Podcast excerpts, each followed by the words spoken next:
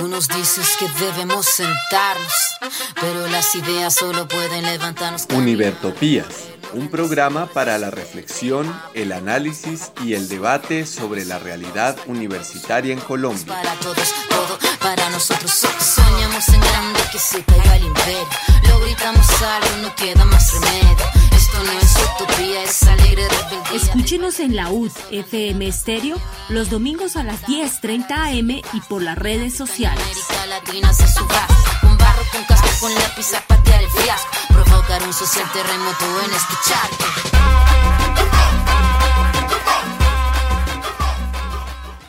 Hoy, 21 de mayo del 2023 de la era de nuestro Señor, los miembros de la comunidad académica que soñamos y trabajamos por la reforma democrática y construcción colectiva de la Universidad Distrital, unidos en Univertopías, al llegar a la emisión 197, saludamos a toda la audiencia que se encuentra al otro lado de las ondas electromagnéticas, a los participantes de nuestro programa, a nuestro ingeniero de sonido y a la Academia Luisa Calvo.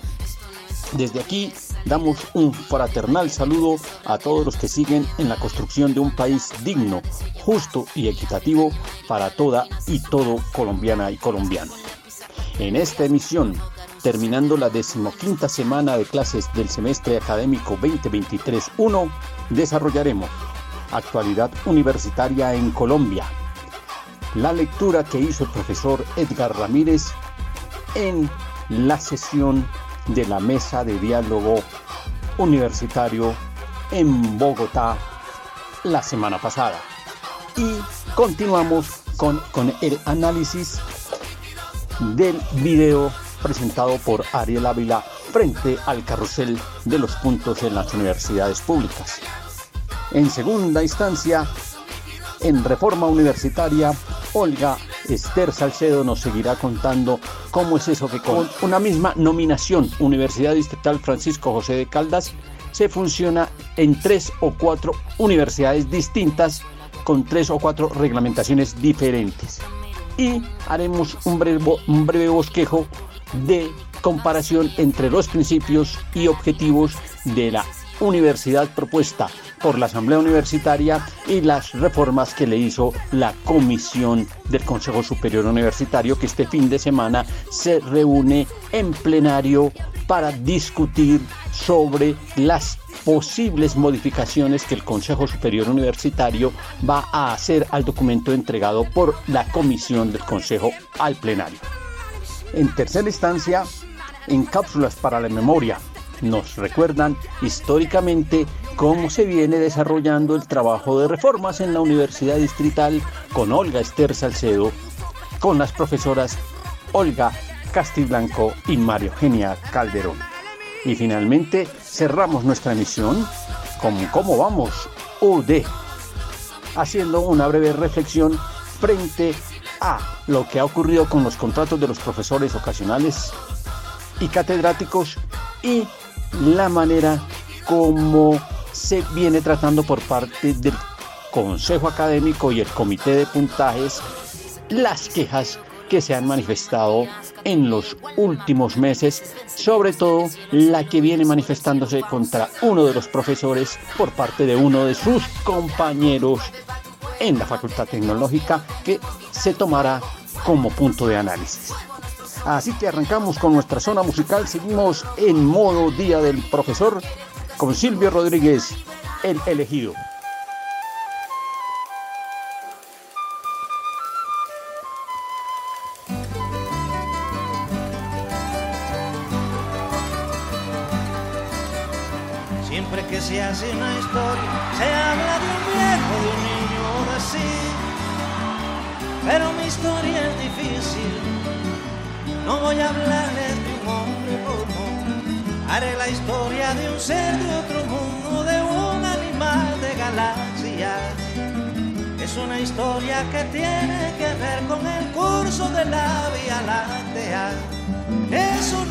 Enterrada.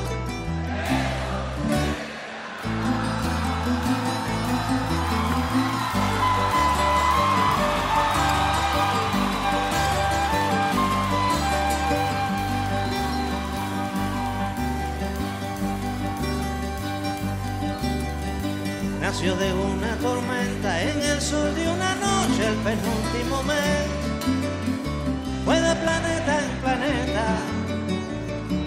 agua potable.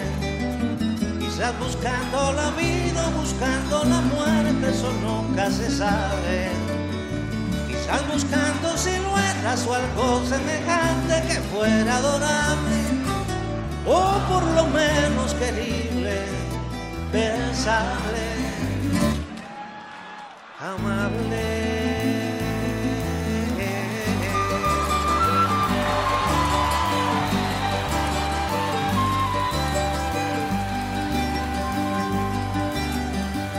Descubrió que las minas del rey Salomón se hallaban en el cielo y no en el África ardiente como pensaba la gente.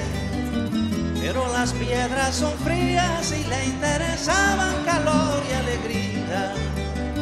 Las joyas no tenían alma, solo eran espejos, colores brillantes. Y al fin bajó hacia la guerra, perdón. Supo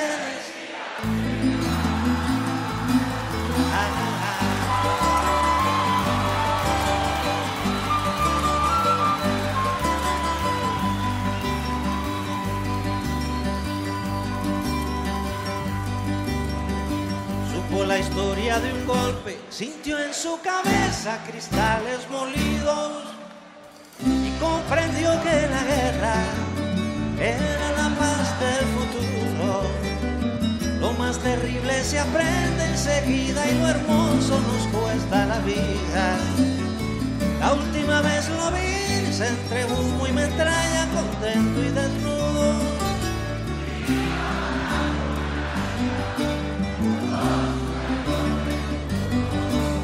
Iba matando canallas con su cañón de futuro.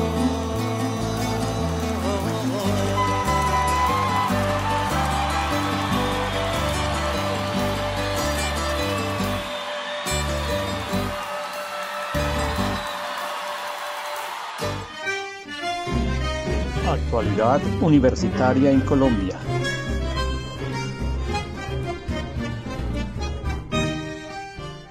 Iniciemos con actualidad universitaria en Colombia, precisamente con la intervención del profesor Edgar Ramírez en la sesión de la mesa de diálogo que se desarrolló en Bogotá la semana pasada. Muchas gracias. Edgar Ramírez, doctor en Pedagogía de la Universidad Distrital, formo parte del colectivo de Voces y Manos que ha impulsado la democratización de la universidad.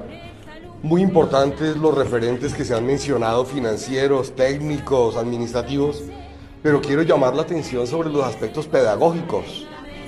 Nuestras universidades han de ser primero instituciones educativas. Debemos plantearnos qué tipo de profesionales estamos formando para qué país. La universidad tiene que articularse con la Constitución Nacional, con la Ley General de Educación, porque la Ley 30 no lo hace, no lo hace. Tiene que articularse con los acuerdos de paz, tiene que articularse con el informe de la Comisión de la Verdad, tiene que articularse con el plan de desarrollo que está en debate. Un ejemplo de ello era lo que mencionaban sobre la autonomía universitaria. Recuerdo que el artículo 69 de la Constitución habla de la autonomía universitaria, pero se les olvida que el 68 habla de la necesidad de que la comunidad educativa participe en la dirección de las instituciones de educación. Y a falta de comunidades educativas empoderadas, pues la politiquería corrupta que se ha eternizado en la dirección de, de nuestras universidades siguen haciendo lo que les da la gana. Es necesario que en las universidades sean laboratorios de sociedad, que nuestras universidades sean la Colombia que esperamos. Y un ejemplo que ha hecho la Universidad Distrital es la Asamblea Universitaria. 100 personas fuimos elegidas popularmente, trabajamos durante la pandemia sin ningún apoyo de la dirección de la universidad y construimos el que llamo el estatuto universitario, la reforma democrática más importante en la historia de la educación colombiana. Fueron debates académicos muy largos, muy intensos, y hoy en día el Consejo Superior Universitario está mutilando eh, lo que logró la Asamblea Universitaria. Un ejemplito, la Asamblea aprobó la elección popular de dignidades en la universidad, la revocatoria del mandato, y de un plumazo eh, una comisión que nombró el Consejo Superior ya borró eso y están a punto de aprobar una contrarreforma. Nuestras universidades deben ser la Colombia que esperamos. Una, una Colombia que se cualifica, que estudia, una Colombia que es capaz de respetarse en medio de la diferencia, que es capaz de argumentar y contraargumentar, que es capaz de llegar a acuerdos por el bienestar colectivo. Y lo que nos hace falta en la distrital, respetar los acuerdos, que el Consejo Superior respete la dirección de que le asignó la, el mismo Consejo Superior a la, a la Asamblea Universitaria. Con la llegada de la alcaldesa de Bogotá, que estudió en la distrital, ella misma dijo que no se oponía a la Asamblea Universitaria a los cargos de representación que existían en, en la universidad. Y los planes de desarrollo de la universidad deben pasar primero por la Asamblea Universitaria, cosa que no está respetando el Consejo Superior de la Universidad. Gracias. Muchas gracias, profesor Edgar. Interesante la intervención. Allí quedan los puntos caracterizados. Esperemos que estos diálogos lleven a que, aparte de la necesidad presupuestal de las universidades, se caracterice la universidad como participativa, como democrática y se asegure el ensamble de toda la educación desde el grado cero hasta el postdoctorado para que con ello logremos una transformación en el sistema educativo, pero también en el sistema productivo y en el sistema social desde la universidad como parte de la contribución que ésta debe dar a la sociedad con su configuración crítica. Y nos vamos a continuar con el segundo tema que tiene que ver con el análisis que estamos haciendo a la intervención de Ariel Ávila frente a la manera como opera la asignación de puntajes en las universidades públicas del país. Estaba hablando él del caso Universidad Militar. Se había hecho ya el contexto en donde habíamos quedado que efectivamente tiene razón Ariel Ávila. Los comités de las universidades están configurados de tal suerte que el rector quita y pone a los miembros de la comisión. La única figura real que tiene alguna autonomía es la designada por los profesores al ser elegidos en el comité. Todos los demás son designados. De otro lado, son nueve los elementos que se deben calificar, valorar dentro del decreto 1279. Allí están perfectamente descritos. Continuamos con la intervención del señor Ávila y haremos las precisiones correspondientes hasta donde nos dé el tiempo de esta sesión. ¿Dónde están los casos de corrupción acá? Porque eso se llama corrupción. Estos casos están en cuatro mecanismos. El primer mecanismo es uno que se llama coautorías. Que esto es uno de los casos más vergonzosos de profesores que incluso dictan clases de ética o materias de lucha contra la corrupción. Y entonces hacen lo siguiente. Se unen cuatro docentes. Cada docente hace un artículo y mete otro, o los otros tres docentes en ese artículo como coautores. De tal forma que al final del año un docente supuestamente solo escribe un artículo en la vida real, pero aparecen otros tres para un total de cuatro y les pueden asignar ya 15 puntos, es decir, le pueden asignar fácilmente 60 puntos en un año. Y así lo hacen, igual en el caso de los libros. Este mecanismo es un carrusel de coautorías que se da en todas las universidades hasta el momento que hemos estudiado. Bueno, paramos aquí. El primer mecanismo que denuncia Ávila que existe es el de coautorías. Yo no entiendo cuál es el enojo de los profesores de ASPU y cuál es el enojo del Consejo Superior de la Universidad Militar. Este es uno de los mecanismos que efectivamente se está utilizando ¿No les gusta el término carrusel de los puntos? Bueno, busquemos otro entonces. Pero que se está utilizando la coautoría en las revistas indexadas en los libros, se están usando. Ese, por lo menos en la Universidad Distrital, ha venido funcionando desde hace rato. Entendemos que hay profesores de ingeniería de software que escriben sobre ingeniería de software, pero no entendemos cómo hay psicólogos que aparecen en esos libros de ingeniería de software. Entendemos que hay psicólogos que escriben sobre psicología, pero no entendemos cómo hay ingenieros de software que aparecen escribiendo libros, textos, artículos sobre psicología. Y lo ha venido ocurriendo en la Universidad Distrital. Así que no sé por qué se molestan algunos. El primer mecanismo es aplicable en todas las universidades. Veamos cuál es el segundo. Segundo, el tema del rol de evaluadores. Aquí hay que decir lo siguiente. El CIAR, que es este comité, es uno de los casos más complejos de cooptación y corrupción interna. ¿Por qué?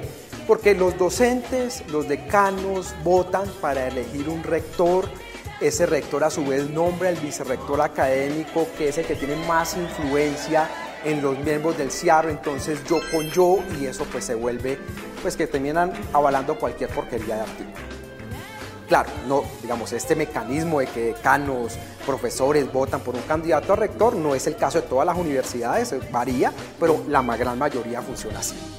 Pero además, después MinCiencias tiene un grupo de evaluadores que también se conocen con esos docentes, porque muchos de esos docentes pueden terminar en algún momento siendo evaluadores.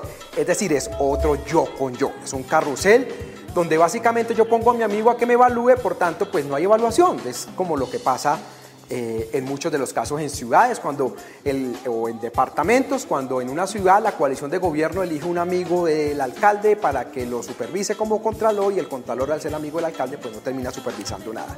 Ese es el segundo mecanismo. Este segundo mecanismo sí vale la pena separarlo. Una cosa es el comité interno de cada universidad y otra eh, el conjunto de evaluadores que aparece en los listados del Ministerio de Ciencia y Tecnología anterior Colciencias. Bien, frente al primero, tiene toda la razón Ávila, duélale a quien le duela, tiene toda la razón.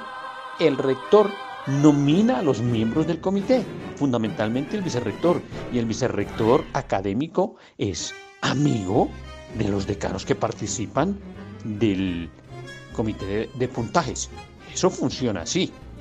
Lo que habría que precisar es que el hecho de que los profesores voten para escoger o seleccionar un rector, voten para escoger o seleccionar decanos, voten para escoger o seleccionar a las autoridades académicas, lo que hace es asegurar un proceso de democratización en las universidades y no de cooptación. Allí habría que precisar diferencias y habría entonces que formular una manera distinta de configurar el comité de asignación de puntajes. Así que hay que ponerle cuidado a eso, hay que revisarlo. Frente a el segundo elemento, el hecho de la existencia de unas listas de conciencias en las que terminan unos evaluadores asignándole eh, un buen trabajo a otros que no lo merecen, eso está efectivamente ocurriendo. Sin embargo, hay que aclarar algo de lo que dice Ávila aquí, y es el comité de puntajes no le asigna calificación, no califica los artículos, los envía a los jurados de estas listas y los jurados son los que determinan la validez o no del artículo. El comité lo que tendría que hacer, no asignando puntajes, lo que tendría que hacer es ver y hacer seguimiento a la base de datos de estos artículos, de esta producción académica que están entregando los docentes. Si ya fue entregada antes, si no es la misma, si aparece en una revista, ¿cómo puede aparecer en otra? Si es el mismo trabajo, pero se le cambiaron los párrafos, se le cambió el título y se reasignó. ¿Quiénes son los autores? ¿Por qué están allí? Es decir, eso sí lo debe hacer el comité. Y una vez hecho eso, ahora sí le designa jurados porque a los jurados les queda muy complicado hacer esa, ese tamiz. O en los casos en que son amigos, se mueren de la risa y le dan el mayor puntaje posible, la mayor calificación posible para que el comité, al momento de asignar los puntajes con base en el criterio de los jurados, pues califica dándolo. Entonces, lo que se requiere fundamentalmente es que los comités tengan un sistema de información que les permita, que les asegure que los artículos no están siendo repetidos, así sea en diferentes revistas, así sea en diferentes trabajos, y que no siempre se esté haciendo lo mismo, que es lo que realmente está ocurriendo allí. El segundo, entonces el segundo mecanismo, que es el de el rol del evaluador, se cumple parcialmente, efectivamente. Hay que precisar que Ávila no ha clarificado bien qué hace exactamente el comité y qué hacen los evaluadores. El comité asigna los puntajes con base en el criterio que dan los evaluadores, pensando positivamente, por supuesto. Pero el comité debiera precisar si esos trabajos ya fueron reasignados, si ya se les asignó puntaje o no se les asignó puntaje, porque se encuentra que en este caso hay trabajos que son puntuados una, dos, tres, cuatro veces y siguen sumando. Ahí el segundo mecanismo frente al que se hicieron algunas precisiones, vamos por el tercer mecanismo. El tercer mecanismo es una cosa que nosotros ya hemos denunciado en otros videos del aprovechamiento del número de revistas avaladas por MinCiencias. El Ministerio de Ciencias tiene un listado de revistas. Ese listado de revistas puede llegar hasta 8.000, 6.000, 10.000 que son supuestamente indexadas. Muchas de esas publican cualquier cosa y cobran por la publicación. Muchas de esas aparecen como indexadas y ya ni siquiera existen, eso ya lo hemos denunciado en otros videos, pero aparecen ahí. O muchas de esas no son indexadas, pero aparecen ahí y son revistas de muy baja calidad. Y ahí termina es avalando un montón de publicaciones pirata, como la hemos dicho. Miren el siguiente cuadro. En el siguiente cuadro ustedes van a ver la cantidad de revistas por año de tipo A de la 1 hasta el C y de 2021, 2022 y 2023. Y ustedes se van a dar cuenta que son en el 2023 un total de 27.886 revistas que donde se pueden publicar y por tanto un docente que publica en este carrusel de las cautorías puede por año lograr 60 puntos, incluso hay unos que logran más porque además publican libros y demás que ya vamos a ver eso que estamos hablando. Hay unas revistas que hemos llamado depredadoras, muy conocidas en el mundo académico, que cobran para publicar. Es decir, un docente va y lleva un texto eh, medianamente aceptable y la revista le cobra. Y lo publica. Es decir, no hay ningún tipo de control. Hay revistas hasta de 6.000 páginas porque publican de todo cosa. Bien. Luego, revistas que dicen que se dedican a un tema especial, ciencia o arte, y termina publicando de todo tipo en ese tipo de revistas porque tienen ese mecanismo básicamente pues depredador. Revistas descontinuadas, es decir, que en algún momento fueron muy famosas, existieron y ya no existen, eh, pero el nombre se conserva y sigue apareciendo.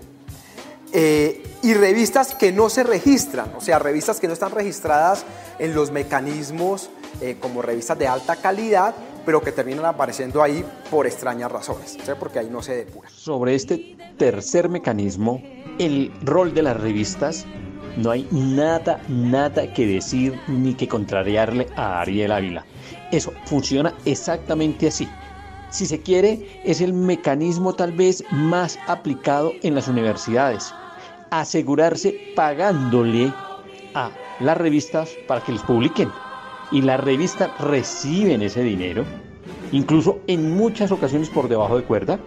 Pero el asunto es que es tal vez el mecanismo que más opera porque es el que más asegura que se hace una inversión se ve desde el punto de vista de la inversión. Si hace la inversión, me gasto 2, 3 millones de pesos, me publican, pero a la vuelta de un año ya he recuperado ese milloncito. A la vuelta de dos años, por mucho, ya he recuperado un milloncito, los dos milloncitos o los tres milloncitos y empieza a sumarme en mi salario. Luego hay que hacer la inversión. Ese es el que más opera y por el que más han caído algunas universidades, como el caso de la sur colombiana, en donde se detectó que la revista no existía. Así que a Ávila hay que felicitarle por ese tercer mecanismo y que ojalá siga haciendo las denuncias y que sigan cayendo estas revistas. Vamos al cuarto. Y luego hay un cuarto mecanismo, que eso hay muchos casos, donde docentes pues se aprovechan del trabajo de los estudiantes. Entonces, cogen y mandan a hacer trabajos finales, resumen todo eso en un medio trabajo, luego terminan publicando en una revista de mala calidad y en, y en, cada corte de trabajos y ensayos terminan haciendo sus tres o cuatro publicaciones en coautorías, que es una de las mayores vergüenzas. Pues perfectamente claro. Ese cuarto mecanismo funciona en las universidades, no sé qué le molesta a los profesores de la militar y a ASPU. Es el cuarto mecanismo, sí señores, es el segundo más utilizado. Coger los trabajos de los estudiantes, tan solo que lo que hay que aclarar aquí que no son solamente trabajos finales, son los trabajos de grado. Sobre todo trabajos de grado de maestrías y doctorados. Por eso es el afán de muchos docentes en la creación de posgrados en sus universidades. No es por el carácter social de las maestrías y los doctorados, impulsar el conocimiento y el saber, sino garantizar detrás de ello que hayan trabajos de grado que aseguren que voy como coautor, como docente, que aseguren incluso en muchos de los casos que se hacen los trabajos por fuera con base en el trabajo de grado, se sacan artículos específicos. Recordemos que para graduarse de magíster o para graduarse de doctorado, de doctor, se requiere tener publicaciones. Y en esas publicaciones incluyen a los tutores, a los directores de trabajo de grado y estos a su vez incluyen a sus amigos. Así que ese mecanismo es el segundo mecanismo más usado. Incluso empieza a ser más utilizado que el primero. Hasta aquí los mecanismos. Ahora, el señor Ávila se ocupa del caso específico de la Nueva Granada, pero nosotros lo dejamos hasta aquí. Con esto damos por terminado actualidad universitaria en Colombia. Actualidad universitaria en Colombia.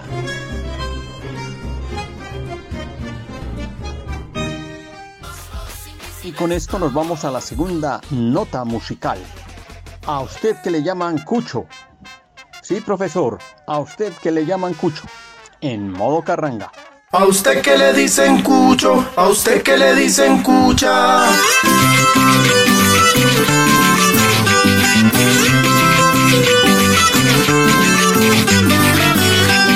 Hoy vengo a decirle, profe, que su labor sí que es de admirar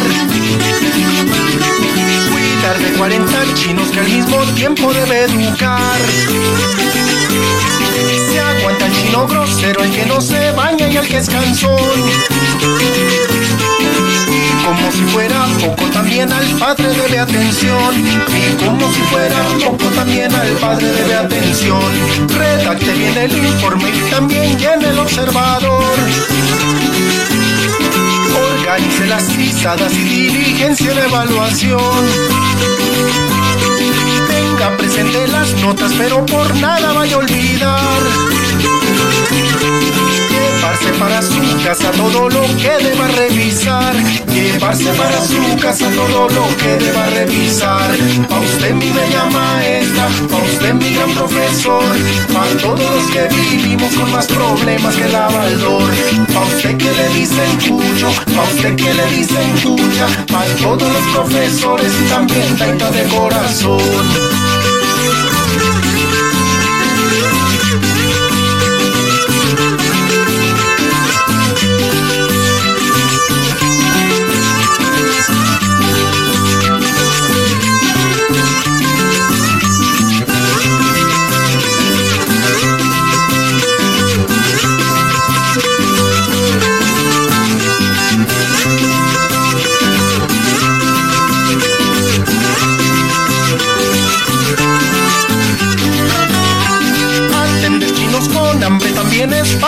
Su labor.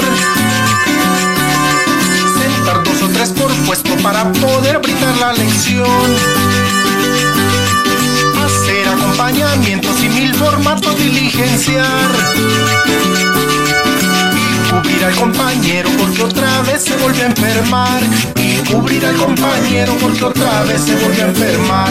Tras noche calificando, pero madrugue la institución prepare muy bien sus clases y lo que llama la planeación. No se olvide de su casa, de su familia ni de su hogar. Esos profes con excelencia para enseñar. Y siguen siendo esos profes con excelencia para enseñar. A usted mi bella maestra, a usted mi gran profesor, a todos los que vivimos con más problemas que la Baldor. A usted que le dicen cucho, a usted que le dicen cucha, a todos los profesores y también taita de corazón.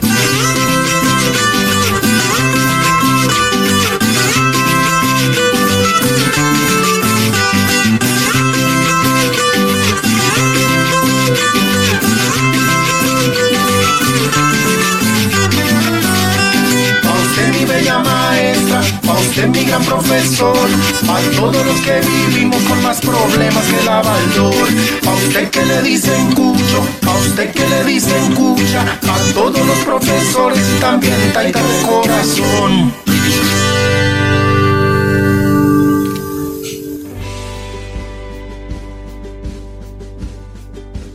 ¿Y de las reformas universitarias qué?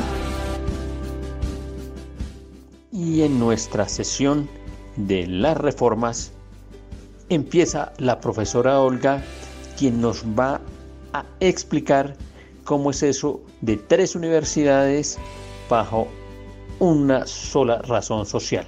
Universidad Estatal Francisco José de Caldas. ¿Cómo es eso, profe? Usted nos las ha explicado ya varias veces, pero le escuchamos porque hay gente que está interesada en entender qué es eso. La escuchamos pues, profe pensando en la desfinanciación de la Universidad Pública de Colombia. Sorprende y preocupa que los órganos de dirección y gobierno de la Universidad Distrital, desde finales del año 2021, hayan emprendido una impresionante carrera maratónica para imponer una reforma a pedacitos de la estructura académico-administrativa y curricular de la universidad sin tener en cuenta la normatividad vigente de la institución ni la propuesta de estatuto general radicada por la Asamblea Universitaria en el Consejo Superior en junio de 2021. Todo indica que la estrategia de reformar a pedacitos la universidad es para darle vida a una universidad distrital diferente con cada facultad nueva que apruebe el Consejo Superior y en consecuencia tendríamos tantas universidades distritales como facultades nuevas apruebe el Consejo Superior. Y es tanto así que hoy en día coexisten tres tipos de universidades bajo una misma personería jurídica.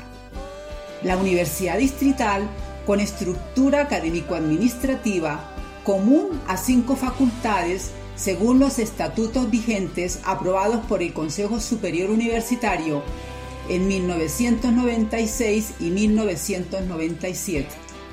La Universidad Distrital con una facultad, la de Ciencias Matemáticas y Naturales, creada según otra estructura académico-administrativa diferente a la anterior, impuesta por el Consejo Superior Universitario mediante Acuerdo 004 del 24 de noviembre de 2021 la Universidad Distrital con una facultad, la de Ciencias de la Salud, creada, creada según otra estructura académico-administrativa, diferente a las dos anteriores, impuestas por el Consejo Superior Universitario mediante Acuerdo 007 del 20 de abril de 2023.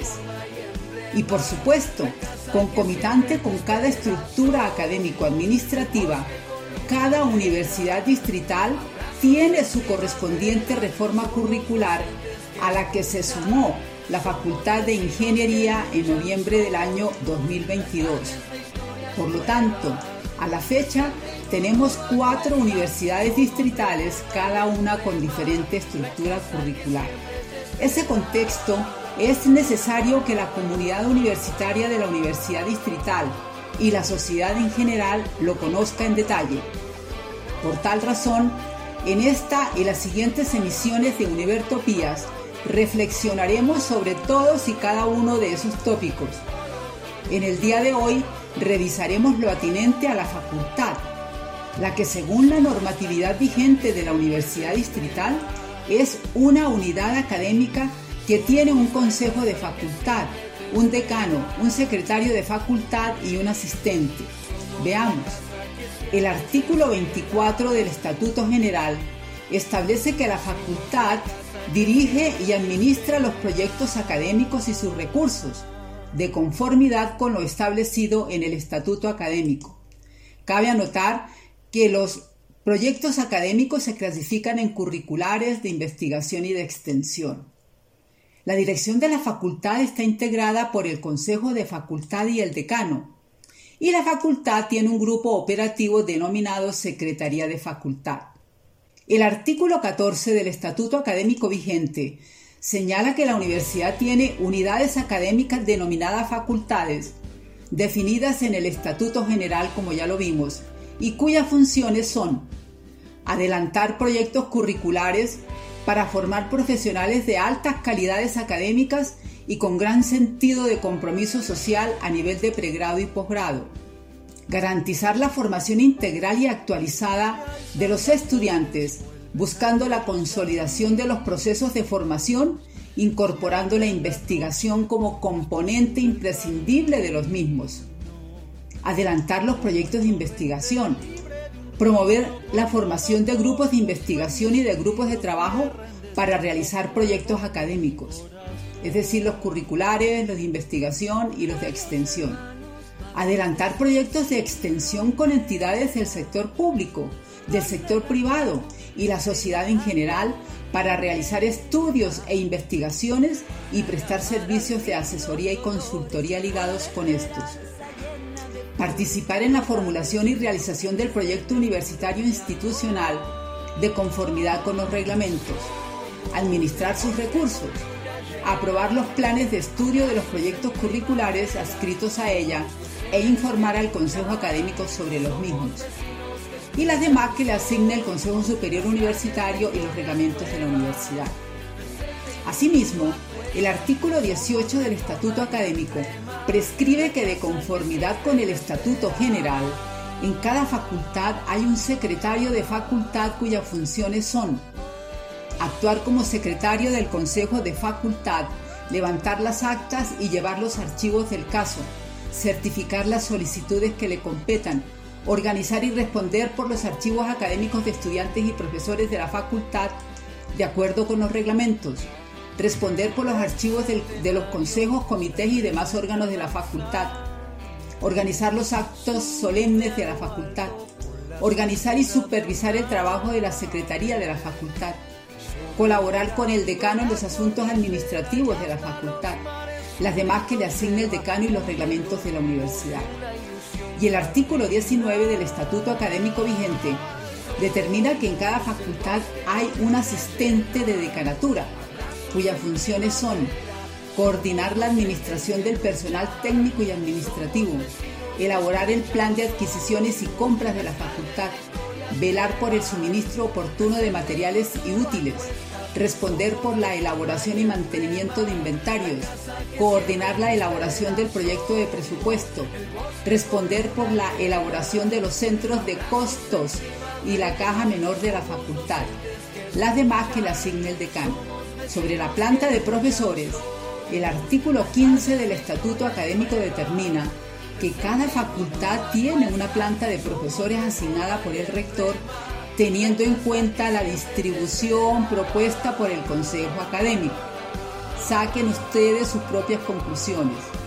En la próxima edición de Univertopías socializaremos los acuerdos del Consejo Superior Universitario que crean dos facultades nuevas que poco o nada tienen que ver con la anterior estructura académico-administrativa establecida en los estatutos vigentes de la Universidad Distrital. Muchas gracias. Muchas gracias a usted, profesora Olga. Y como lo dice usted, saquen ustedes, oyentes, sus propias conclusiones. ¿Hay o no tres universidades con una misma razón social al interior de la Universidad Estatal Francisco José de Caldas?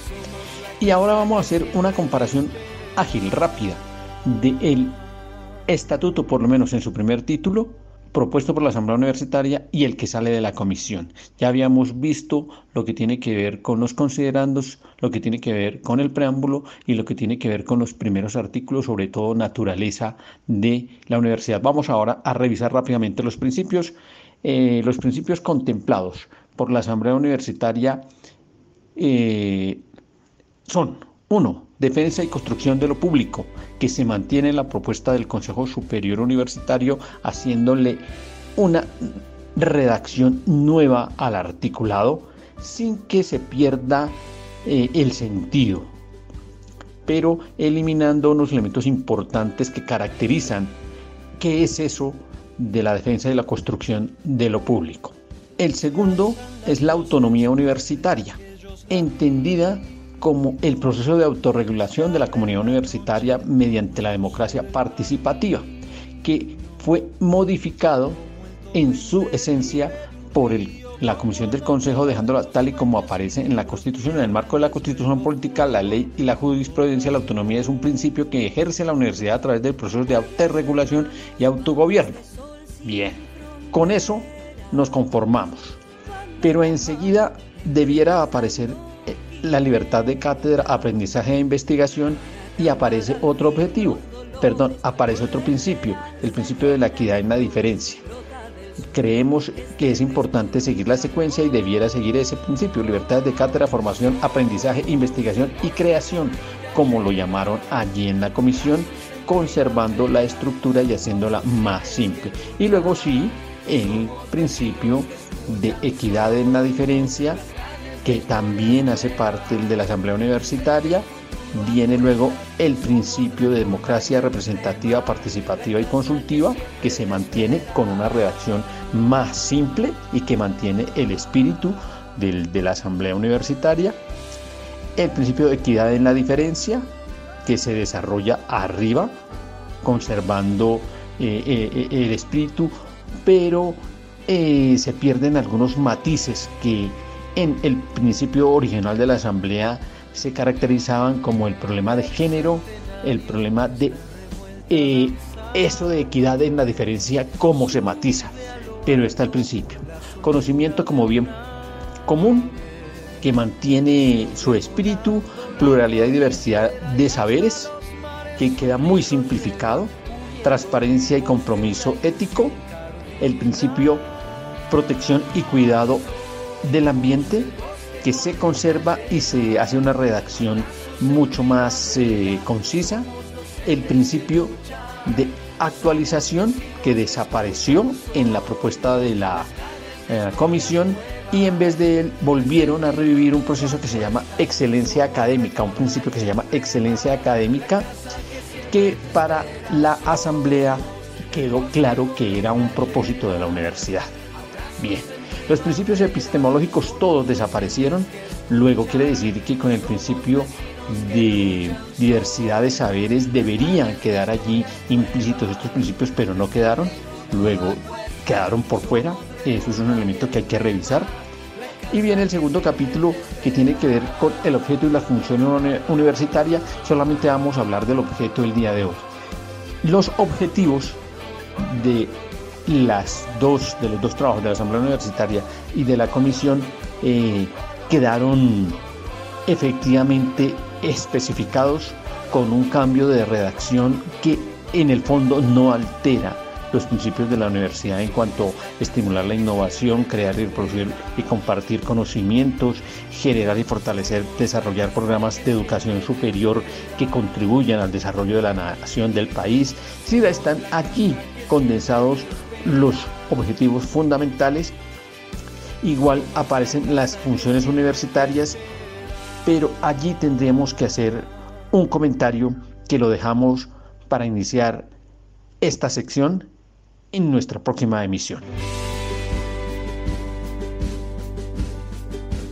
¿Y de las reformas universitarias qué? Y como seguimos resistiendo, esa es nuestra siguiente canción en nuestra zona musical Resistencia. El, un grito de resistencia para mi pueblo traigo yo.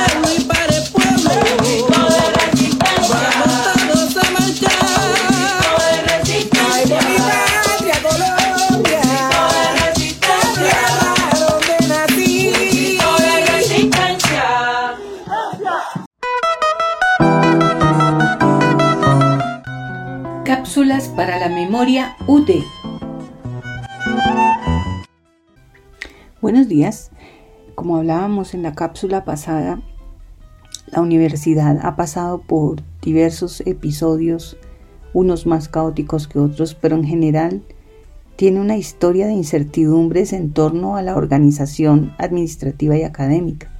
En la década de los 90 parece que fue un, momento muy convulsionado y, concluye con una serie de reformas eh, que si bien resolvieron algunos problemas, dejaron en la comunidad universitaria em, clara la necesidad de eh, desarrollar unas reformas con la participación de la comunidad, con, participación democrática que responda a lo que realmente somos, a lo que se tiene, a lo que se proyecta a nivel local, regional, nacional, etc.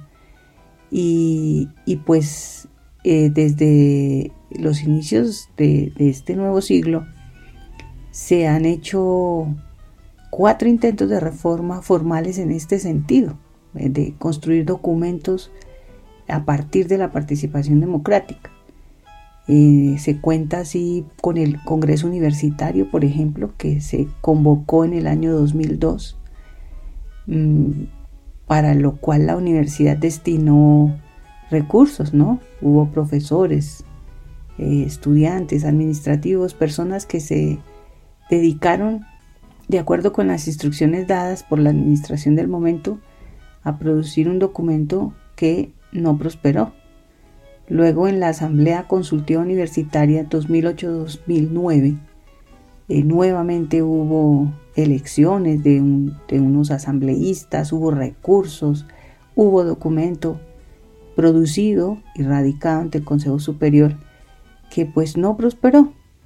Y nuevamente entre el periodo 2014-2017 eh, trabaja la Asamblea Constituyente Universitaria, que fue que surge a raíz de una hoja de ruta que traza el Consejo Superior eh, para resolver una crisis que se generó en el 2013 por una reforma inconsulta y, y aprobada pues como a espaldas de la comunidad que generó un gran paro. Y entonces surge esta Asamblea Constituyente Universitaria que tal vez es el proceso más largo y más, y más completo, digamos, en términos de la producción del documento que fue revisado además durante un año eh, en sesiones entre las comisiones del superior y, la asamblea constituyente. Bueno, el caso es que esa propuesta tampoco prosperó, fue archivada por el Consejo Superior. Y, la más reciente eh, historia, digamos, fue la Asamblea Universitaria, que pues se instala en el 2020 trabaja de acuerdo con el reglamento que, estableció y entrega un documento en junio de 2020 al Consejo Superior Universitario. Y pues de allá acá sendas reuniones con comisiones accidentales eh, ya casi tres años, ¿no? Esperando que el Consejo Superior eh, la apruebe, pero pues ya está claro que tal cual como el documento que, que produjo la Asamblea Universitaria pues no, no es lo que van a aprobar, porque ese ya ha sido reformado.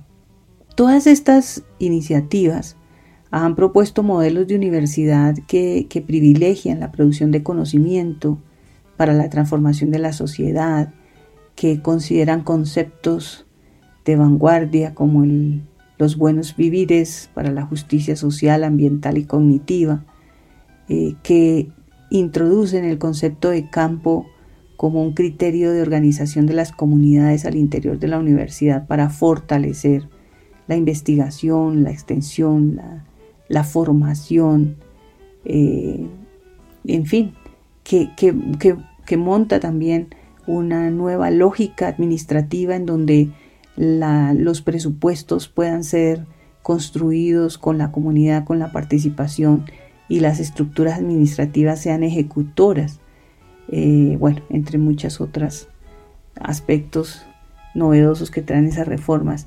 Pero el caso es que la historia nuestra, al menos en los últimos 20 años, ha sido pues de, eh, de, rechazo total por parte de los consejos superiores de un momento y otro, inclusive con algunos, algunos miembros de los consejos superiores repitiendo periodo en una y otra oportunidad.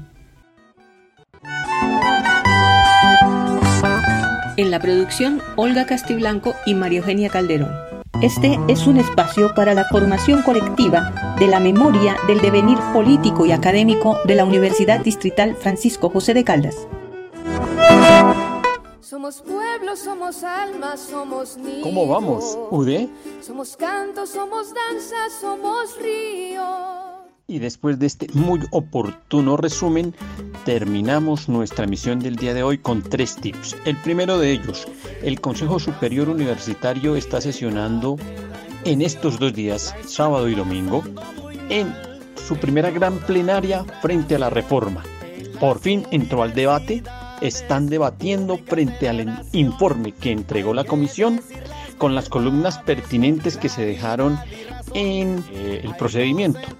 Una columna en la que cada consejero entregará sus visiones frente a los artículos entregados por la comisión teniendo en cuenta que hay unos artículos para debate en plenaria del Consejo Superior Universitario que son 17 que originaron contradicciones entre los miembros de la comisión, teniendo en cuenta que hay 92 artículos que no fueron aprobados o, que mejor se determinó por parte del Consejo Superior Universitario o de la Comisión que pasan a eh, estatutos derivados y los artículos, algunos que quedaron tal cual como venían de la Asamblea Universitaria, universitaria y otros que fueron modificados de acuerdo a las consideraciones que se tuvo por parte de la comisión.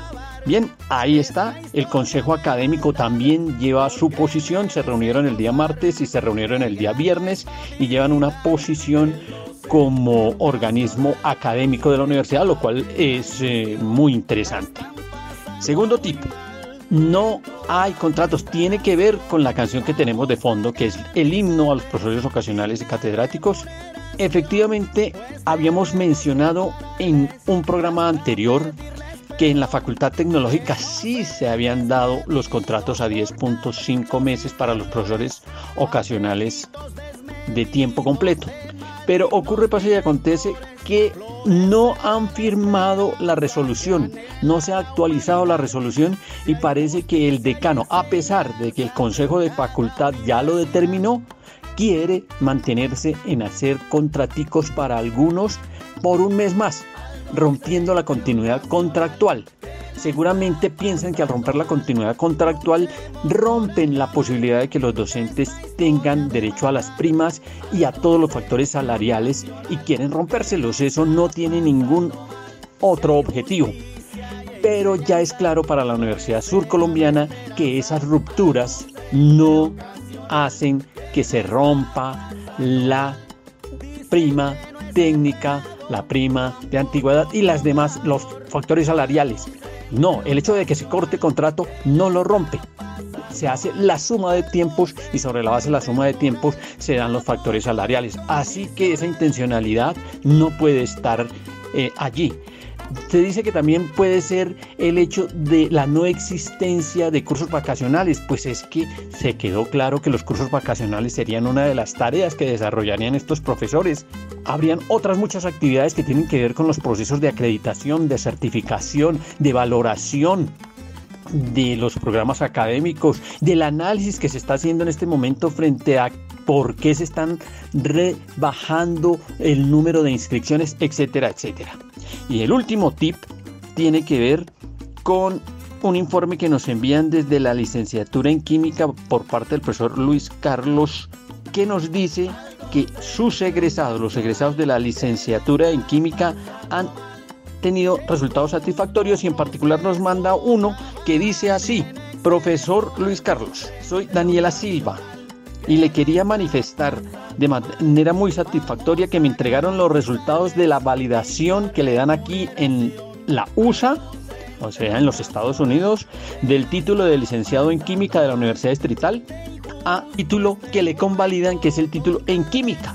Es decir, que los títulos de los licenciados de la Universidad Distrital tienen soporte y peso en otros países que llaman del primer mundo. Y cerramos nuestra emisión, cerramos nuestra sesión de cómo vamos UD, subiéndole el volumen a la canción de fondo, el himno de los profesores ocasionales y catedráticos. Y con esto nos despedimos por el día de hoy. Somos pueblo, somos alma, somos niños. ¿Cómo vamos, UD? Somos canto, somos danza, somos río.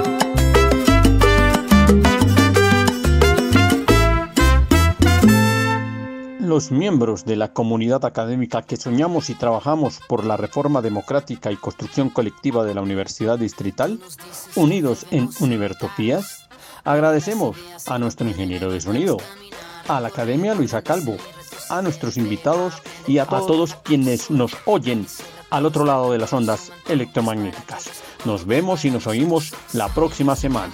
Que la comunidad bogotana y los luchadores populares continúen incesantes con una amplia y contundente respuesta que se demuestre en la lucha popular y en nuestras universidades, asegurando la democracia y la reforma universitaria en cabeza de la comunidad. Tú nos dices que debemos sentarnos, pero las ideas solo pueden levantarnos. Univertopías, un programa para la reflexión, el análisis y el debate sobre la realidad universitaria en Colombia. Para todos, todo para nosotros. So- Soñamos en grande que se caiga el imperio. Lo gritamos algo, no queda más remedio.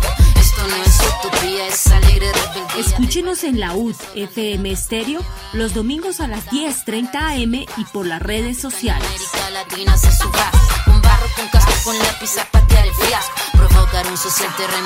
este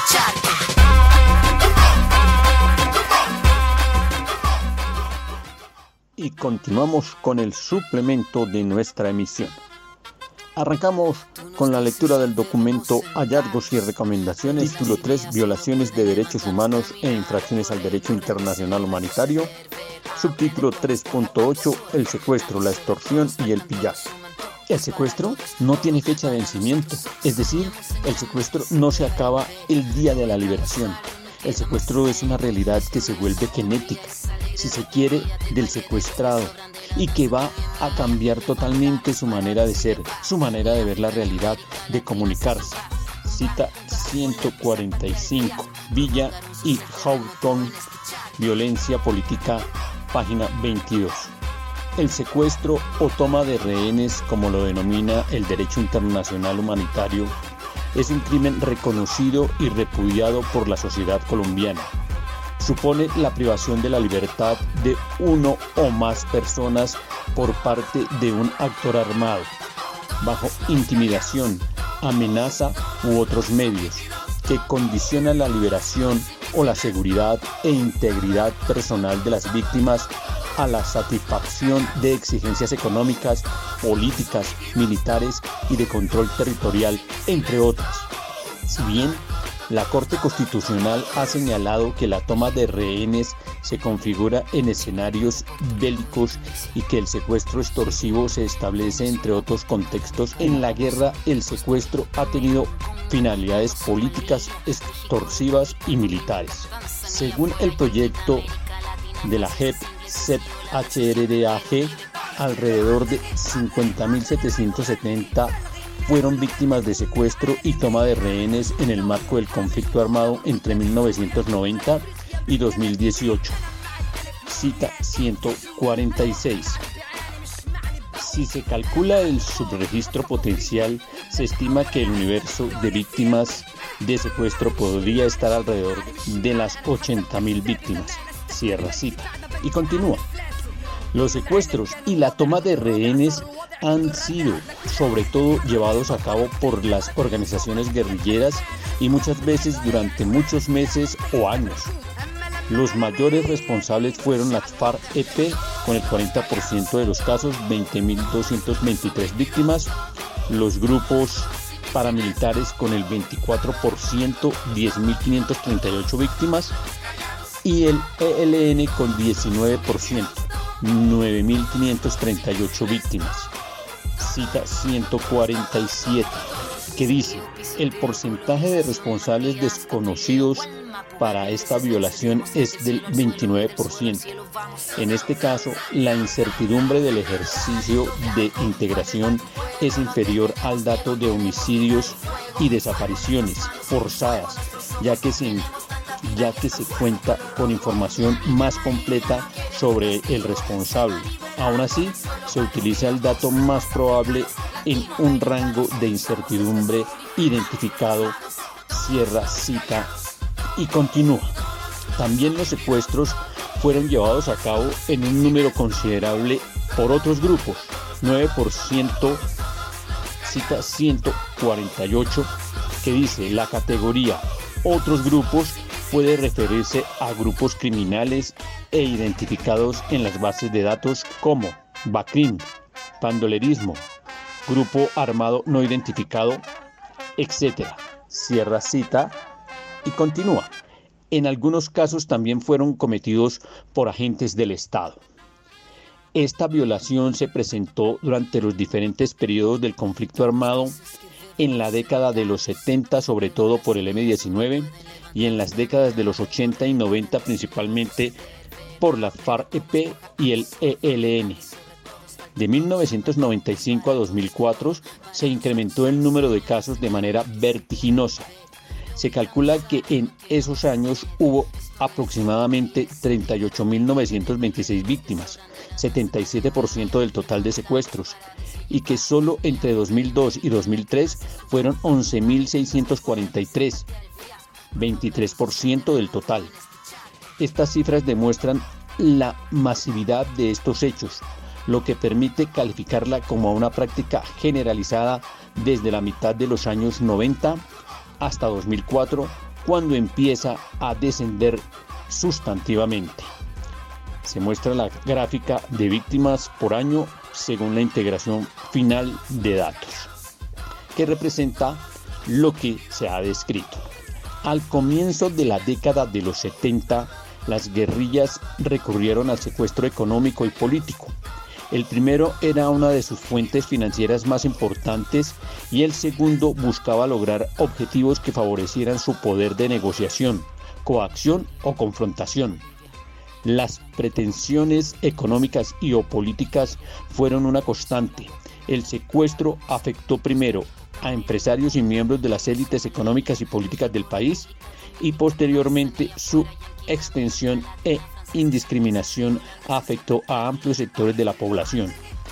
Esta es una práctica intencional y extendida en la que el desprecio por la vida y el sufrimiento de las víctimas y sus familias revelan el grado de deshumanización del conflicto armado. Según los datos integrados por el proyecto CEB JEP HRDAG, el 78% de las víctimas eran hombres y el 22% mujeres. De las mujeres entrevistadas por la comisión, cita 149 que dice, de los 1.663 hechos de secuestro registrados por la comisión, 495 son contra mujeres, 22% prácticamente corresponde al dato general. Y continúa, el 22% expresó que sufrió violencia sexual durante su cautiverio. Muchas víctimas entrevistadas lo refirieron como una, comillas, muerte suspendida, cierra comillas, en la que vivieron una situación dura con fuertes restricciones y con la amenaza permanente de la muerte.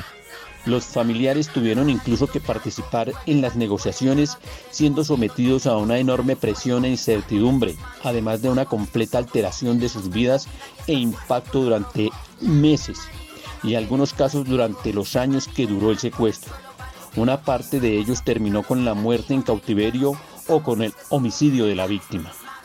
Los departamentos más afectados por esta violación son Antioquia con 9.308 víctimas, 20%, Cesar con 3.353 víctimas, 7%, Norte de Santander con 2.949 víctimas, 6%, Bolívar con 2.611 víctimas, 6%, y Nariño con 2.513 víctimas 5%. La mercantilización y deshumanización de la víctima por parte de los responsables la convierten en objeto de cambio. Su vida se cambia por dinero o peticiones y si el objetivo no se logra, la víctima es asesinada. El pago del rescate no garantiza la vida de las personas secuestradas. Se registran casos en los que el grupo armado cobró el rescate varias veces y no entregaron a las personas ni vivas ni muertas. Además de casos de personas muertas en cautiverio de los que no se entregaron sus restos. El secuestro por motivos políticos también cosificó a las víctimas. Supuso una enorme presión sobre sus vidas que se convirtieron en objeto de coacción y desprecio y que además quedaron en manos de sus captores y de situaciones políticas o económicas impredecibles, objeto de cambio con el que esas exigencias y respuestas transan con su vida.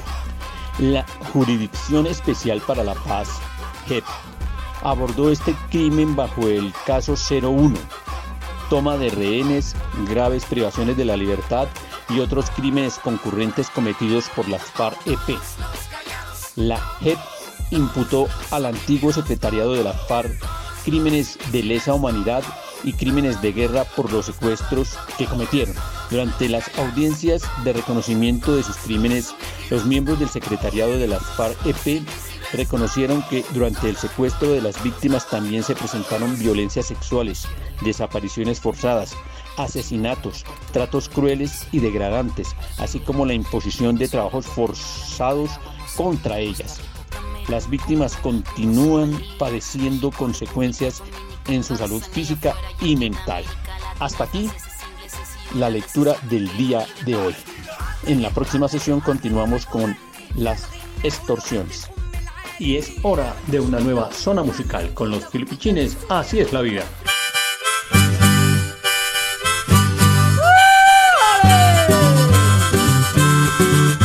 Adentro filipichines, a trabajar de sol a sol. Dicen que el rey, el rey del mundo, el rey de reyes, el santísimo creador, creando al burro creando al perro, creando al mono y al final creando al hombre. Esta fue la condición. Serás el burro que trabajas toda la vida, cargarás bultos al lomo y 30 años vivirás. Señor, señor, dame solo 10 de vida, vivir 30 años de burro, eso es demasiado para yo. El señor quiso escucharlo, le quitó los 20 años y 10 al burro le dio. Dicen también que el rey del mundo, el rey de reyes, el santísimo señor, creando al perro después del burro, antes que al mono, esta fue la condición. Comiendo huesos cuidarás casas del hombre, serás su mejor amigo y 20 años vivirás Señor, Señor, dame solo 10 de vida, vivir 20 años de perro, eso es demasiado para yo. El Señor quiso escucharlo, también le quitó 10 años y 10 al perro le dio.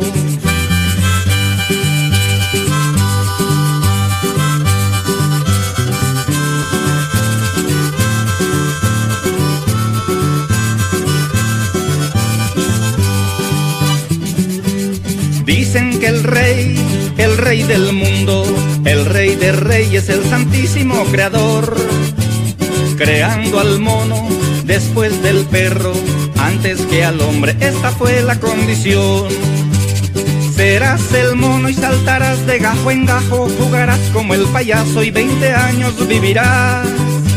Señor, señor, Dame solo 10 de vida, 20 años payaseando, eso es demasiado para yo. El señor quiso escucharlo, también le quitó 10 años y 10 al mono le dio. Dicen que al hombre, dicen que al hombre poder le dio sobre animales para que fuera el superior. Vivir 30 años y él respondió Solo 30 años es muy poquito, señor. Dame los 20 que el burro no recibió. Dame los 10 que el perro te rechazó.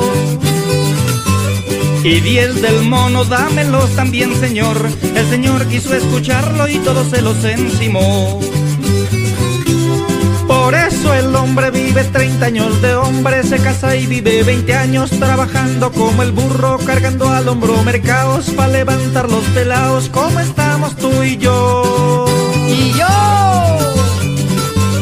Luego 10 años como el perro cuidandero, mientras que se vuelve viejo pa' saltar de casa en casa, payaseándole a su raza y apartado como el mono porque no sirve pa' nada. Así es la vida, así es la vida, así es la vida y así le tocó a papá. Así es la vida, así es la vida, así es la vida y así a mí me tocará. Así es la vida, así es la vida, así es la vida y así le tocó a papá. Así es la vida, así es la vida, así es la vida y así a mí me tocará. Así es la vida, así es la vida, así es la vida. Sí, señores, así es la vida. Y ahora continuamos en consonancia con esta lectura que acabamos de hacer con un documental realizado en 2018 por la Alcaldía Mayor de Bogotá, una cortesía de Cinemateca Rodante. El recuerdo lo sucedido el 16 de mayo de 1984. Vamos a pasar fragmentos de este documental para recordar y mantener fresca la memoria de la manera como el Estado trata al movimiento estudiantil cuando éste viene en un proceso de crecimiento.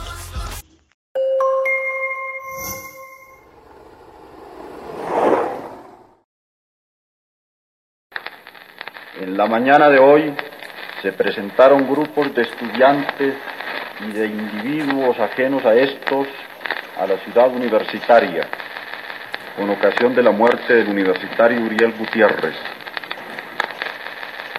Cuando tal manifestación llegó por la carrera séptima a la calle 13, encontró un cordón de soldados. Hay varios civiles muertos y heridos. ¿Quiénes lo hicieron, si no los enemigos de las Fuerzas Armadas y de los mismos estudiantes? Cuya única finalidad es obstruir la política de pacificación de la actual administración y sumir a la República en el caos.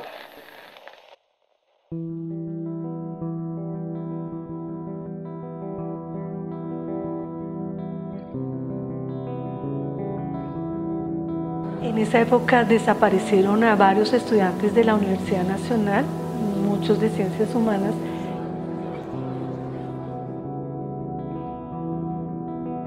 Yo recuerdo que uno andaba por la calle y se hacían muchas requisas. Yo no pienso en la justicia penal, punitiva, sino en el equilibrio de la balanza de la justicia. En las residencias no éramos drogadictos, en las residencias no éramos secuestradores, en las residencias no éramos delincuentes. ¿Qué éramos? ¿Qué hacíamos? Eso era un sueño y era una forma también de resistencia frente al Estado porque era que nos estaban desapareciendo y matando. Estaban mis hermanos mayores ya estudiando acá y pues nunca se me ocurrió otra universidad. Eh, siempre teníamos la idea que la Universidad Nacional era la mejor universidad. Pues yo soy de Tunja, bachiller del año 77 y pues eh, egresado de colegio público y pues es esa lucha. Eh, no siempre pasaban los mejores, sino era un azar por las características tan complejas de los exámenes de admisión. Yo me acuerdo pues uno era muy orgulloso y todavía yo siento un orgullo inmenso de ser egresada de la Nacional. Y uno veía las caras de las personas, pasaban, se ponían a brincar, no pasaban, la gente se ponía a llorar porque era su única oportunidad de estudiar.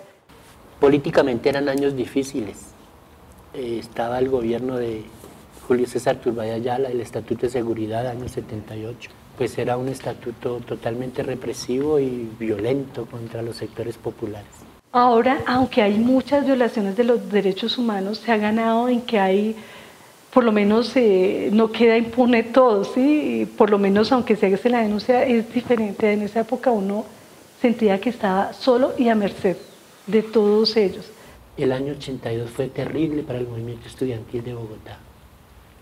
Los desaparecidos del colectivo 82 de la Universidad Distrital de la Universidad Nacional y algunos dos o tres campesinos de un municipio cercano tienen que ver con que esa fue la primera desaparición sistemática que hubo en este país, copiando los viejos ejemplos de las dictaduras del Cono Sur.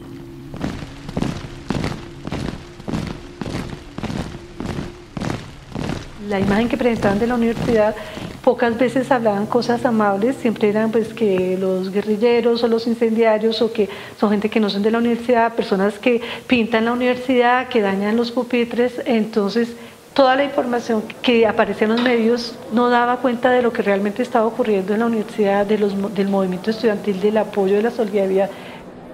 Existía una estructura organizativa que se llamaba Cooperación Estudiantil, estaba integrada por estudiantes que no fuéramos de Bogotá.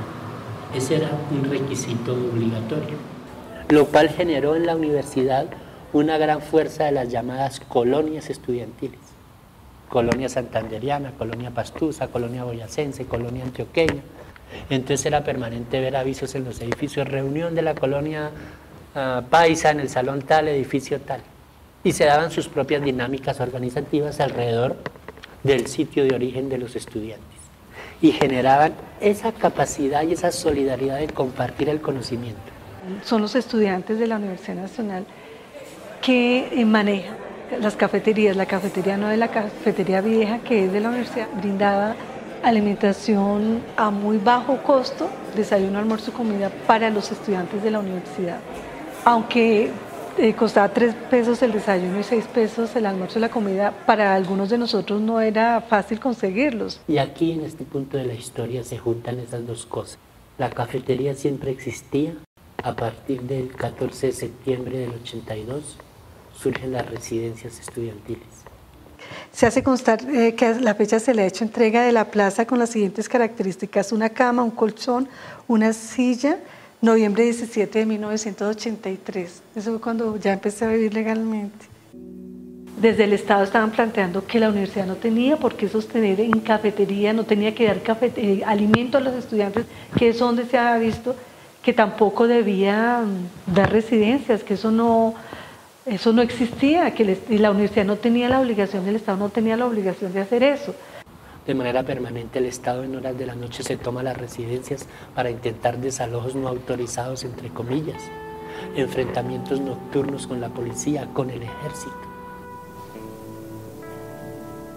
Todo este mare magnum de cosas son a las que se enfrenta Chucho León cuando asume la presidencia de cooperación estudiantil. Chucho León, eh, como te dije antes, él estuvo en la toma de las residencias, eh, con su hermano empezaron a vivir ahí. Es un hombre de estatura mediana, muy amigo de los gabanes, gabanes viejos, negros, casi hasta el piso. El 8 de mayo, creo que fue cuando nos enteramos, Chucho iba para Pasto, en Cali lo detienen, lo desaparecen en ese momento y lo matan. Una vez se recupera su cadáver en el valle, una vez su familia lo puede tener acceso a él y lo llevan a Nariño, pues se piensa en rendir un tributo a Chucho. Algunas personas pensaron hacer en ese momento algo de reivindicación, de rabia, de dolor, pero otras personas decidieron organizar. Desde tempranas horas, y digo 5 de la mañana, por no decirlo antes, ya hay gente externa a la universidad que está trotando en la pista del estadio Alfonso López. Aparecen con vestimentas similares, todos ellos, una sudadera negra. Tienen armas de mediano y largo alcance, en tulas.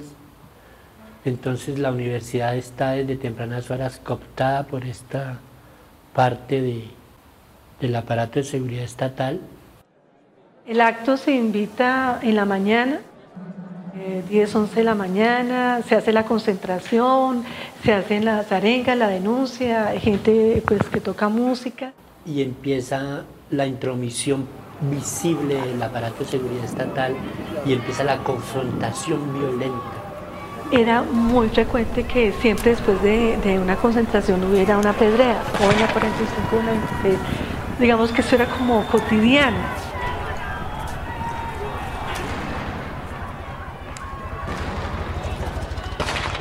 Pero luego empiezan disparos de afuera hacia adentro.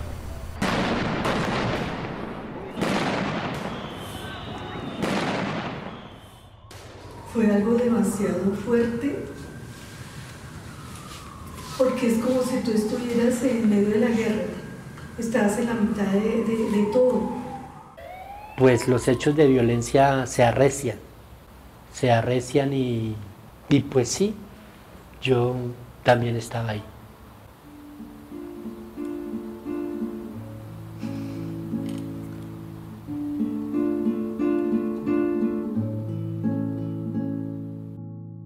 El 16 de mayo entraron a residencias, tumbaron puertas, sacaron a las muchachas de aquí de residencias, les pusieron capuchas del M19, les pusieron armas, salieron en los periódicos. Eh, muchas estuvieron dos, tres años presas, muchachos también, y que salieron con el armisticio, que no tenían nada, ni siquiera gente que salían por la, por la calle 53, gente que salía por el lado de Ingiominas, y fueron detenidos cuando se dieron cuenta que salían de la universidad o que tenían carnet de la universidad. Y por supuesto que para muchos de nosotros, pues ese hecho fue decisivo, ese día para muchos parte la vida en dos. Yo digo que asumo la responsabilidad de lo bueno y lo malo, porque obviamente la tenemos, pero la causa generadora de la situación son las actuaciones delincuenciales y violentas sobre los derechos humanos del Estado porque es el Estado el que desaparece a Chucho León, es el Estado el que tortura a Chucho León. No somos los estudiantes, ni es un sector de la población colombiana. Es lo que llaman un reflujo, o sea, en ese momento había mucho miedo, además que ya en el país lo de los desaparecidos fue cada vez más, cada vez más detenidos desaparecidos, se aparece ASFADES, Asociación de Familiares de Detenidos Desaparecidos, empiezan las denuncias, entonces ya había mucho miedo, o sea, ya lo estudiantil daba miedo hacer cosas, entonces, y lo del cierre, pues claro, mucha gente ya no pudo volver. La educación pasó de ser una inversión del Estado, porque tener esta cafetería y tener residencias era inversión, y se convirtió en un gasto. Entonces, ¿cuál sería la justicia respecto a las consecuencias del 16 de mayo con la Universidad Pública Colombiana? Pues redefinir una política en, en un acto de memoria precisamente en un acto de respeto a los cientos de jóvenes universitarios que han muerto en este país desde los 70 o quizá antes, si vamos desde el 28 con Bravo Páez contra la dictadura conservadora, los muertos del 10 de mayo contra Rojas Pinilla. Tú le preguntas a alguien que nunca vivió la guerra y puede estar diciendo sigamos, pero solo las personas que han vivido en la guerra pueden entenderlo. Se vivió al límite de la vida y se vivió al límite de la muerte.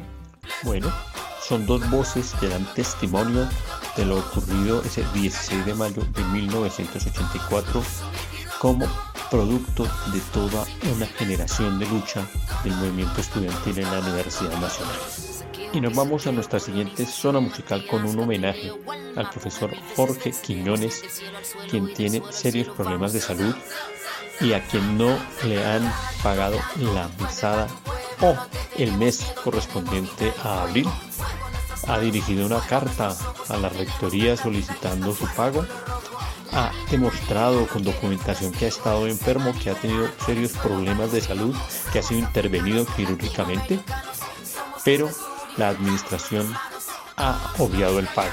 En homenaje a nuestro profesor, en homenaje a Jorge, una de sus canciones, uno de sus temas musicales pues vamos a pasar el tema identidad del álbum del año 2021 Sudor Pensante.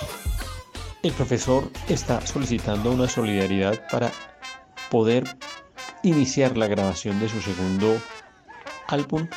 Les recordamos la cuenta Bancolombia número 1653 28 98 246 que está el nombre del profesor no solamente por solidaridad, sino porque es la manera de apoyar el proyecto musical del profesor. Profesor, Univertopías está con usted, así que adelante, profe.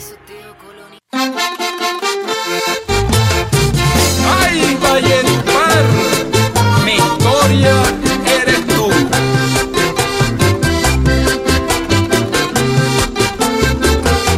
Hoy cuando he recorrido medio siglo y pienso en lo que yo he dejado atrás, recuerdo aquellos tiempos de muchacho que nunca nos cansamos de jugar, como un niño pequeño que vuela al viento, una bella cometa al atardecer, que sueña con el brillo de las estrellas y que feliz se siente hasta más poder.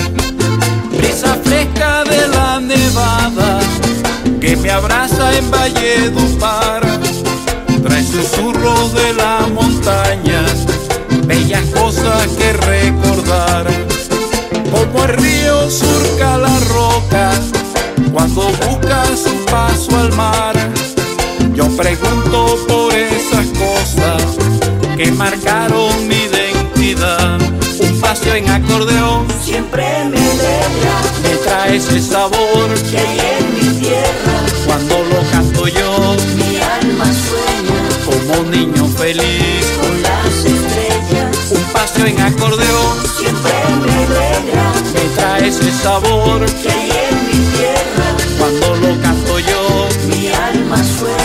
como un niño feliz con las estrellas.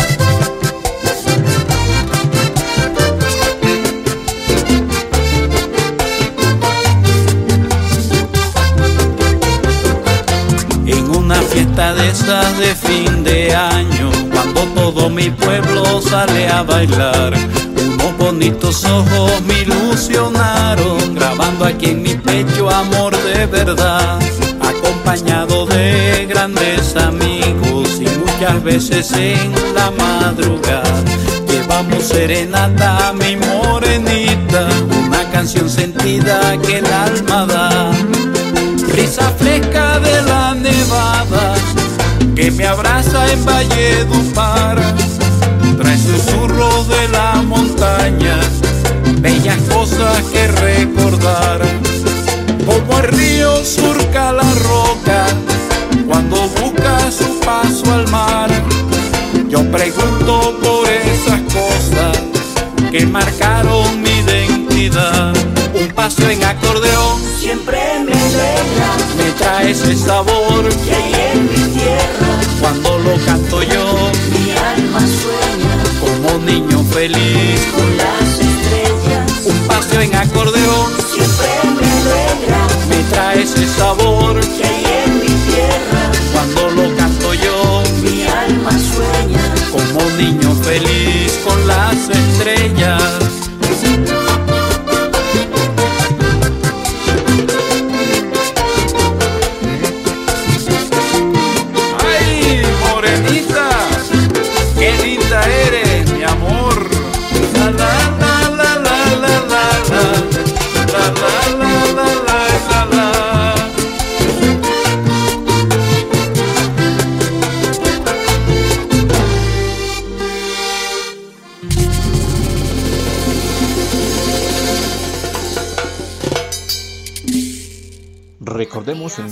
cuenta de Bancolombia.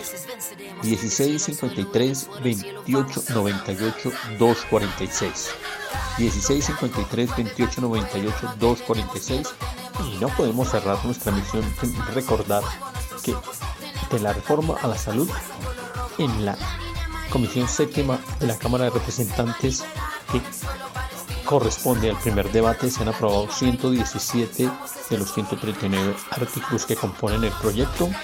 Sin embargo, hay una carta circulando con 40 organizaciones gremiales defensoras de las EPS, ministros, incluyendo al ministro Gaviria, solicitando que se retire la reforma. Es decir, el futuro que se avisora es poco claro. Por otro lado, se radicó la reforma laboral, lo que le significó una sanción a alguno de los ponentes del Partido Conservador. Aún así, está radicada y ya iniciaron las movilizaciones de la derecha por impedir que ésta tenga un trámite exitoso. Y se espera la radicación de la reforma a, a las pensiones, del proyecto de las pensiones, pero allí ya hay que hacer una serie de comentarios. Los profesores de la Universidad Nacional han entregado un estudio de lo que representaría, lo que significaría para los docentes con los tres pilares formulados allí en la pérdida real adquisitiva de sus mesadas pensionales.